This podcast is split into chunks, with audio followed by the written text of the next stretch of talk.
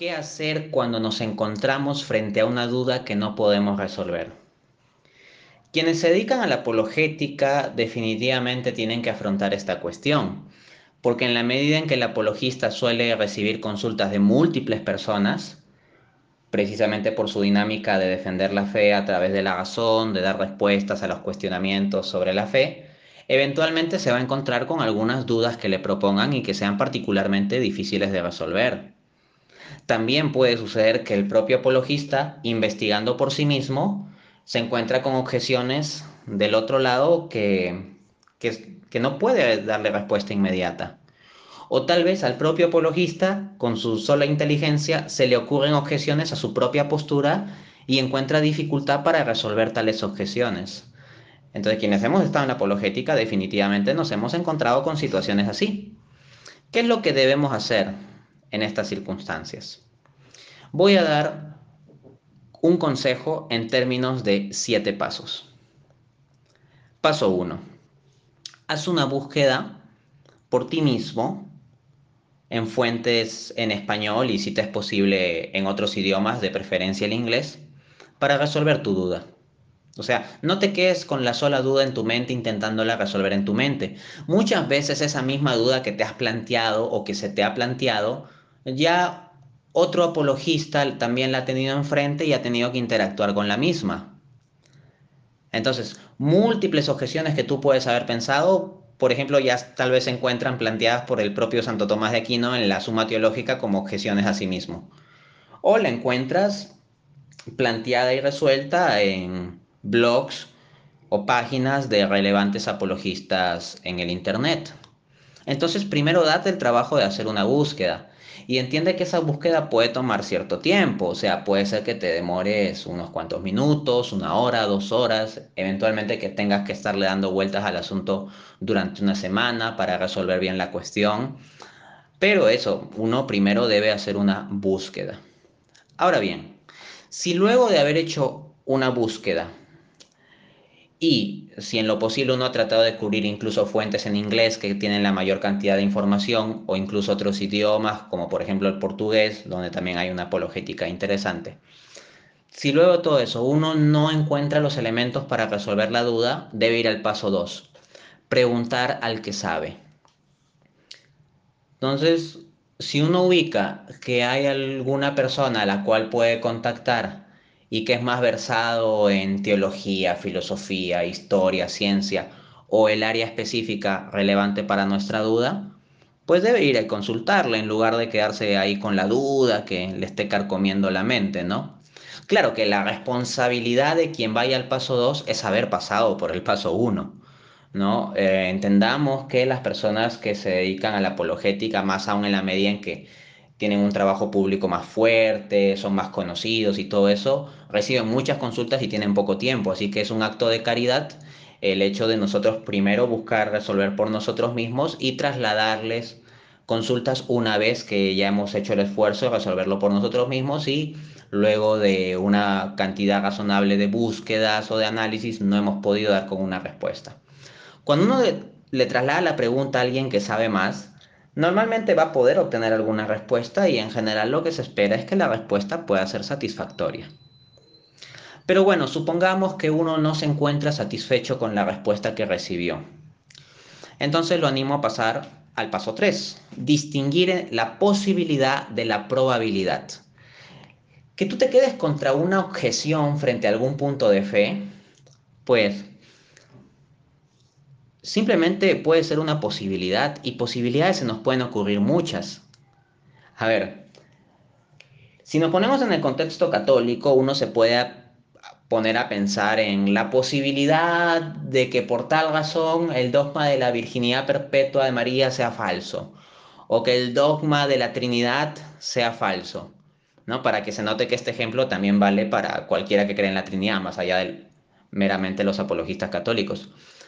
Pero si nos ponemos a pensar en posibilidades argumentativas de que cierto argumento no funcione, eso mismo lo a aplicar a los argumentos teístas. Entonces no solo los puntos específicos de catolicismo, sino hasta la existencia misma de Dios la podríamos poner en cuestión con esa metodología. Es más, hasta podemos ponerle en cuestión la existencia del mundo o aspectos del mismo.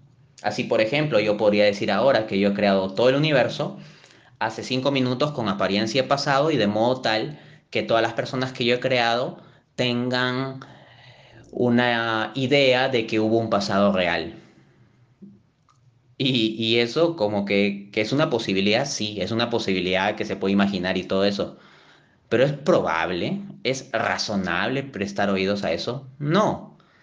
Entonces cuando uno vea un elemento de duda que sea posible plantear ante alguna proposición de fe, lo que debe examinar es qué tan probable es que esa duda en concreto haga que la proposición de fe sea falsa. Que algo sea posible o imaginable no hace de por sí que sea probable. Entonces no dejemos que nuestra fe se carcoma por meramente posibilidades irrazonables. Y para que esto se note con más claridad, vamos al punto 4. Entender que el que se caiga un argumento no es lo mismo a que se caiga la fe. Por ejemplo, Dios existe independientemente de la habilidad que podemos tener para presentar argumentos a favor de la existencia de Dios o resolver objeciones en contra de la existencia de Dios. Del mismo modo, las proposiciones de la, de la fe cristiana y específicamente de la fe católica, por ejemplo, tienen su veracidad en sí misma en virtud de cómo Dios protege a su iglesia, independientemente de la habilidad particular que nosotros podamos tener para argumentarlo. Ahora, como digo, hay que recordar que el que se caiga un argumento no es lo mismo que se caiga una proposición de fe. Por ejemplo, supongamos que yo tengo un argumento X para defender la virginidad perpetua de María, pero después investigando y leyendo me encuentro con que ese argumento X no es tan fuerte como yo pensaba o en realidad estaba equivocado, no es probatorio, etc. Entonces, eventualmente uno como apologista puede elegir descartar ese argumento. Pero descartar un argumento que apoya la virginidad perpetua de María, ¿implica que uno deba dejar de creer en la virginidad perpetua de María? No, porque si bien puedes descartar un argumento, bien también, si eres verdaderamente informado, estás al tanto de que hay bastantes otros argumentos para apoyar las proposiciones de fe católica. A ver, para que el protestante que pueda estar escuchando esto entienda la analogía de forma más empática, vamos con el tema de la Trinidad. Supongamos un cristiano, o sea, católico, protestante, ortodoxo, que defiende la Trinidad apelando a un argumento bíblico X, pero después discutiendo se encuentra con que ese argumento no es fuerte, en realidad es débil o tal vez hasta el argumento es falso o falaz. Entonces, ¿qué puede hacer? Elegir dejar de utilizar ese argumento, pero no dejar de creer en la Trinidad, porque el hecho de que se caiga un argumento concreto no implica que la Trinidad sea falsa, más aún considerando que uno podría tener bastantes otros argumentos adicionales para creer en la Trinidad. Entonces, que se caiga un argumento concreto para defender apologéticamente una proposición de fe, no implica que se caiga esa proposición de fe. Luego, recomiendo ir al paso 5. Mirar al pasado para tener esperanza sobre el futuro, no obsesionarse con el presente. ¿Cómo es esto?